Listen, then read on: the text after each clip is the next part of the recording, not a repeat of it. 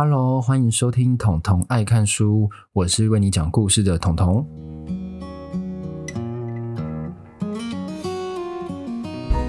好，各位欢迎来到我们的第三十五集。这一集要讲的一本书叫做《仁慈》。这本书我真的看了非常久，而且我是用尽生命在看。因为各位，你只要去逛成品，就知道这本书到底有多大本。那到底有多大本呢？如果你没有看，我可以举例给你听。就是比砖头还要大本，所以当初我在看的时候，其实我一开始没有被它吸引，因为我想说这么大本，我要花很多时间，而且我是说书频道，所以你自己在做说书频道的时候，你对于书的厚度，你就有一定的敏感度，再加上你可能一个礼拜要更新一集，你就觉得说这本书可能就是看完无望，对。但是后来我实际看之后，发现其实是非常好读，他用很多故事去讲说仁慈这件事情。比如说一章嘛，它大概有四分之一都是说它的引言来自哪里，所以那一部分很快。如果只是讲引言，不是解释的话，我基本上都会跳过。那这一本其实是去年八九月出的书哦。你如果有固定在听其他的说书频道，一定会听到这一本《仁慈》。我那时候不知道说为什么这一本这么热门哦，讨论热度其实很高。后来是因为《人类大历史》的作者他说他给予高度的评价，所以他就勾引我的兴趣，因为《人类大历史》很好看。人类大历史告诉我的最重要的观念就是，所有的世界、社会框架、国家，任何的东西，全部都是人类创造出来的。人类把自己限制在一个框架内，越限越小，好让我们服从过生活。因为我很喜欢他的书，所以当他推荐这本书的时候，我就很有兴趣。那这本书《仁慈》其实是荷兰人做的哦。大家也知道，我就是很喜欢念我自己没学过的语言，本着统统爱冒险的精神，所以我一定会念给各位听。我觉得他的名字应该是 Rutger Bregman。嗯，然后这一本书其实在我的频道来讲就是一道圣光，因为我一直都相信人类很自私，甚至犯罪就是天生犯罪人。然后像我之前在 Instagram 上也有讲过，威尔逊这个门派。他的犯罪理论也有讲过，雪梨他的文化冲突理论。就之前我有一段时间很喜欢看犯罪学的书哦，像标签理论都是我从犯罪教科书里面我学出来的。好，进入正题。首先呢，我要先讲这本书最有记忆点的几个故事哦。我想要先从比较纵观的方面来讨论这本书。这本书对我来讲就是一个人性的总体经济学，它是一个总观去探讨说为什么这些事情会影响人类。人类在一开始怎么样的性格，怎么样的根源？他如果要探讨这个，他第一个首要目标是要怎样？就要对抗那些把人性讲得非常糟糕的人性实验。比较知名，就像金贝多的监狱实验。那我要讲的是另一个史丹利的米尔格尔电极实验。为什么呢？因为我在书中看到这页的时候，我脑中是有电影画面。我想说，诶，为什么会有电影画面跑出来？然后就是非常明显。我想说，哦，好。这个我知道，这个我一定看过某一个电影的 clip，所以我才知道说，哦，原来这个实验可能对我日后人性本恶这一点加深了很大印象，因为这个实验本身非常具有说服力。你说它是实验吗？它其实就像是一个电影，它就是一个要撒狗血让观众去附和的一个电影哦。然后这部电影的名称叫做 Experimenter，这叫实验者。它的副标就叫服从权威哦，它是一个权力服从的实验。那这实验我先简单的讲一下，就是。当时他们在报纸上征了大概四块美元吧，就是说哦，你只要来协助做这个人类心理实验。然后呢，这实验就是说我是老师，然后你真的是各行各业的人来，学生就是被电击的那一个人。只要学生答错一题，然后老师就会跟应征过来人讲说哦，要电喽，而且每一次电都要提高一点伏特，提高一点伏特。然后这个实验到最后呢，它的统计数量是百分之六十五的人都有办法。送上最高的伏特四百五十伏特。那大家如果对于四百五十伏特这个没有概念，只想到皮卡丘有十万伏特才可以电死人，甚至小智从来没有死的话，其实四百五十伏特已经是可以把人家死又再死。我上网查了一下，其实你在一百到两百五十伏这个区间内，就是对人类是相当致命的一个伏特了。所以四百五其实基本上就是半死也不活，对。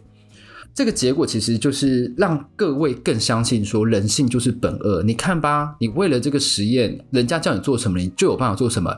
人家的命令盖过了你人性本善的部分，人性一定就是本恶，你所以才有办法，就人家跟你讲什么你就去做什么。罗格这个作者呢，他就去找资料，他最会就这个，就是当大家说这个实验非常著名，就是证实说人性就是本恶的时候，他就会去找很多很多资料，然后去证实这件事情。他找了资料之后，他就发现其实史丹利他在十年后发布的这个报告中，他也坦诚说，第一个，如果半数的人相信这个实验是真的。他们就不会再按下去了。所以在进去之前，大家都知道说这个实验应该就是假的，不可能真的有人去把它电到死，因为你毕竟是在一个学术机构啊，四百五十就直接是死人，大家知道吗？一百到两百五十伏就可以让人家死掉，怎么可能四百五十伏，然后这些人还活得好好的？对，所以他们一开始就不相信这个实验真的会电死的。再来第二个是。作者有提到是钱的关系，但我觉得钱真的不太多，我就暂时把钱这个因素撇除。第三，对于社会贡献，你觉得自己是良善的一方，就是说你会觉得说这个实验结果是有可能会帮助某一些人、某一些事情，你觉得自己是推动社会改变的一份子，所以呢，他们在当时就有这样子的现象，所以他就靠这个去推翻它。然后一开始作者他提这些实验，为了是要证明人性是本善。那他也提出说，人性本恶的最大拥护者就叫做霍布斯。那人性本善呢，就是卢梭。作者始终觉得人性就是本善，他所以他也比较偏向卢梭这个观点。好，再来，这是第一个故事。第二个故事就是凯蒂 Kitty。Kitty 的死，那 Kitty 跟前面的实验是不一样的。Kitty 是真实发生在现实社会中的犯罪事件。那这个事件是什么？就凯蒂有一天回家的时候，就发现有人，然后就把他刺伤。然后他一开始刺中也没有死，然后他跑到屋外大声的呼救：“救命啊！救命啊！”然后就一直喊救命，然后就是喊着鲜血。然后因为他已经被刀刺过，所以他其实走路是有点踉踉跄跄的。然后大家在等呼救的时候，你就会发现周遭的灯。都亮起来，大家不知道有没有去过啊、美国郊区或 even 是澳洲郊区那一种地方，他们每一个都是啊、一格一格一格的，对，所以假想那个时候是这个样子，所以基本上每个人都隔的有一段距离，每一个人每一个人都有一定的空间。真好，对，不像台湾比较多是公寓式的，每个人每个人的空间。然后他喊了这么久，他整整挣扎了三十分钟都没有人来呼救，最后他就死了。他在三十七位见证者之下死掉了，就这样死去了。那媒体看到这个报道说，因为谋杀案在美国那个时候其实也不是一个非常稀奇的事情，但他们注意到什么？他们注意到就是说，诶。三十七个人，你们这些人居然每一个看到都没有人要出手救，甚至报警之后，警察这么晚才，你们一定很晚才报警，一定看到人死掉之后才报警。假想是这样子，所以媒体就变得很嗜血去报道这件事情。那这本书等一下也会讲到说，媒体就是让人类相信人性本恶最重要的一个部分哦。好，那我先继续讲凯蒂的故事。那真的，我们又请到了我们的作者 Roger，他就是一个名侦探柯南的概念，他就是要去抽丝剥茧，想说这个报道是真的吗？是正确的吗？真的，大家就坐在那边，然后边吃瓜，然后边跟大家讲，哎，一边戏啊，哦哦，真假啊，看那边戏哦，啊啊啊啊啊之类的。但他其实真的实际去查之后才发现，哎，第一个，当时其实是凌晨的时候，就马上有第一个人报警。那那个人报警之后呢，警察。其实是没有马上出动的，为什么？因为这个案件发生在一九六零那个年代，其实女权还没有这么高涨，所以警察都觉得是说，哦，那可能是某一个老婆又被人家打了啦，对，他们就非常非常缓慢的想出动。我不知道美国实际状况，因为我没有去过美国，但是其实在澳洲，他们的警力部署是非常非常稀缺的。为什么？因为它地广人稀，所以当你要从一个地出动到一个地是非常非常久的，有时候甚至也没有人。对，你在澳洲被抢，你是很难找到案子报，除非你的案子过非常大，或是闹得惊天动地，警察才有办法，不然大致上各个人都会自保为主。好，我们回来这里，所以呢，这样的态度就延迟了警察来的速度之外呢，其实后续有学者去采访的时候，很多居民都是想要再报警，但是呢，她就是被丈夫阻止说啊，应该很多人报警，你不要再报警，会让警察一直接电话，没有办法来。所以就会导致警察，哎，好像觉得没有很严重，就也真的没有来。再来第二个呢，是当时因为是凌晨嘛，三点，所以天还是很暗。然后大家，我刚刚不是跟各位讲说，每一个人都每一个人保持非常友好的距离嘛，就是非常舒适的生活空间，在美国的郊区是这样。所以呢，每一个人都是远远的看，他们都觉得那是什么？一个女的喝醉了，然后在发酒疯。就是远远的看，可能就是这个样子。有些人隔着帘子看这样子，其实这个观点没有说服我说，哦，人性就是本善。因为如果看到这样子，应该也要冲到对街去，然后确认这件事情。因为他整整了三十分钟。后来有说服我的一件事情，就是住他最近邻居是一个 gay，他当时不敢报警，因为 gay 在一九六零年代是被压迫的，他怕自己会被逮捕，因为警察很爱找 gay 还有黑人的麻烦。一九六零年代也是黑白种族歧视最分明、抗争最激烈的时候。这个事情呢，我在某一集也会跟各位讲，美国在一九六零年代、一九零年代那个时候种族歧视发生什么事情。那那本书我已经读完了，好，再回来，我要要一直讲，好，再回来，就让你们再收回来，让你们知道说我读了这个东西，我想到什么。因为我读了这本书，我想到了很多很多书。好，那个 gay 不敢报警之后呢，他就去找他隔壁，然后也是凯蒂最好骗，他把他叫醒，拜托他报警。他报完警之后，马上跑到凯蒂那里，结果凯蒂那时候已经差不多快断气了。凯蒂是死在那个好友的手中，所以就比较不符合说那个人就人人死在那里，凯蒂就人人死在那里，没有人发现这件事情。然后呢，这一件案子当时是没有找到凶手，因为凶手就是你知道乐悠悠非常悠闲的离开这个犯罪现场。那到底是怎么样逮到呢？就是也是靠热心的民众，热心的民众在有一天发现有一个人在路上怪怪的，然后就马上报警，因为那个人在偷车。然后他还假装说那台是他的车，然后报完警之后才连带发现说，哦，原来他就是那个杀人凶手。好，这些都没有说服我说为什么那三十七个人这么冷血。直到作者举了一个例子，他这个例子是发生在荷兰，荷兰的一台车不小心为什么，然后就就是灭顶就冲到河里，我也不知道为什么哎。荷兰很多运河我知道，所以他们就可能车子很常冲进去河里嘛。有去过荷兰，你可以跟我讲一下。对，他冲进去河里之后呢？妈妈逃出来，但是小孩困在里面，差点被灭顶。旁边人一看到之后，也不管自己会被灭顶，就赶快冲到车那边，然后赶快每一个人都协助打破玻璃啊，传送工具啊，就是为了要把小孩救出来。那当时他们也不管自己的生命安全，每个人都是你一言我一句，就是赶快帮忙。那为什么会造成这样的差别？有些人说，哦，那是因为荷兰跟美国的民俗风情不一样。这边我要同意作者他讲的一句话，重点就是什么？沟通。我刚不是说凯蒂那边，他们每一个家都有距离嘛，所以你不会就跑到隔壁说，哎，金马喜发现什么代志？不会。但是当那个车子灭顶的时候，大家都走在路上，每一个人都知道说，这个现在就是最紧急的事，每一个人都要赶快这样去救。那这让我想到 CPR。对，我要来跟各位讲一下急救的重要观念。就那个时候，我重新上了一个 CPR 的课，不是有口诀吗？要赶快叫救护车啊，然后做那个 CPR 啊什么。他后来有个小改版，会说要指明谁谁谁去做。那个蓝衣服的先生，对，就是你，你要去报警。那这位小姐，你来帮她做 CPR。这位啊，穿着红衣服的小姐，你一定要指她的那个身上的代称。为什么？因为在这样子才有让人家不会混乱，才让各位知道要做什么。就像是这个状况一样，每个人都知道说自己要做什么。哦，你去敲开车窗啊，你去帮我找器具。每个人有沟通之后，他才有让办法让这个急救最快。所以呢，在群众围观的时候，最重要的是沟通。大家如果没有沟通，都以为对方已经做这件事情，才导致这样的悲剧发生。好，那如果我们讲到一种集体的恶，大家第一件事会想到什么？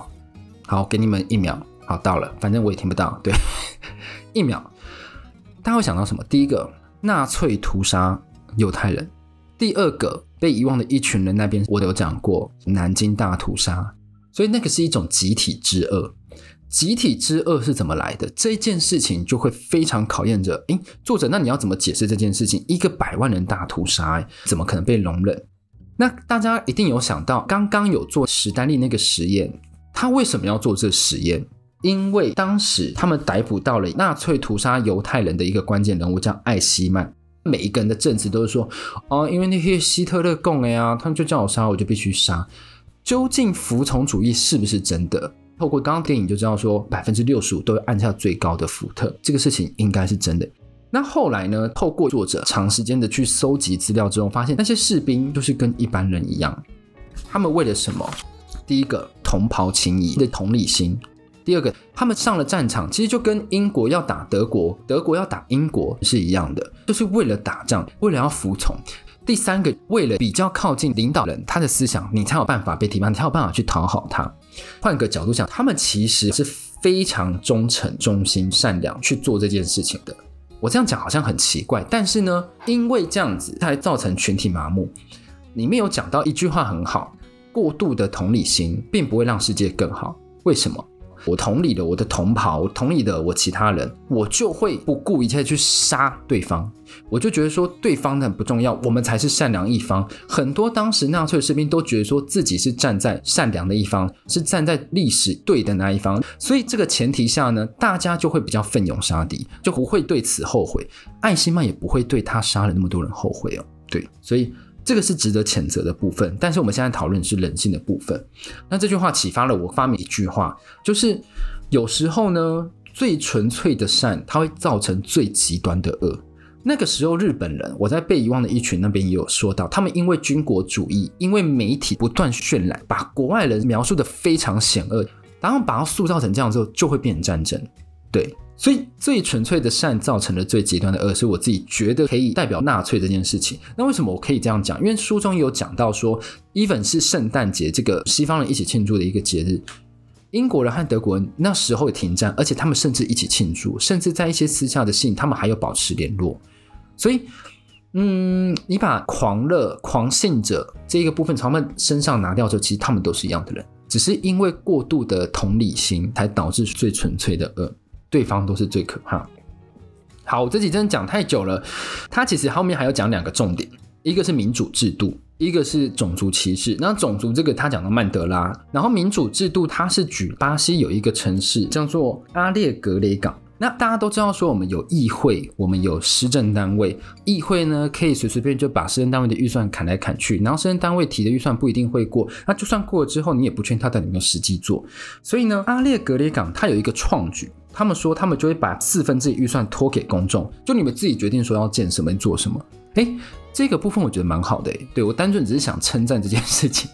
你就会记得说，哦，你自己是一个有权力的公民，不是选完人之后就没事了，还要去思考这个政策对于这个社会的整体利益到底有没有帮助。它可以训练大家都有基本的政治学和经济学的思维，让自己去承担这个后果。有时候会变得更好，有时候变得更坏。但是呢，这个实验到现在为止，越来越多城市去做推广，而且让每一个地方他们基础建设越来越多，然后越来越往上。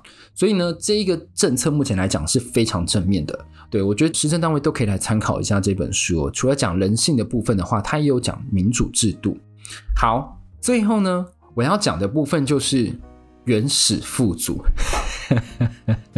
回马枪要攻击原始富族，因为我要讲说，原始富族跟这本书《仁慈》都有讲到一个很基本的概念。就是在刚开始有人类的时候，为什么是智人存活下来，而不是尼安德塔人？因为有研究说，尼安德塔人其实比智人更聪明哦，因为他们脑袋更大。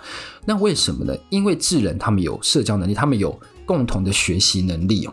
慢慢演化之后，到了游牧采集时期的时候，没有这些国家制度的发生的时候，大家都是和平共处。如果有纷争，可以协调，不然就是因为我们是游牧嘛，你站这块地，那不然就我走，就是这样子。不会有什么过多的思考，像我们那人类大历史有讲到，等到这些把国家创出来、把制度创出来、把法律创出来之后呢，人类开始做对自己利益最大化思考。那这件事情就是经济学最大最大的根本。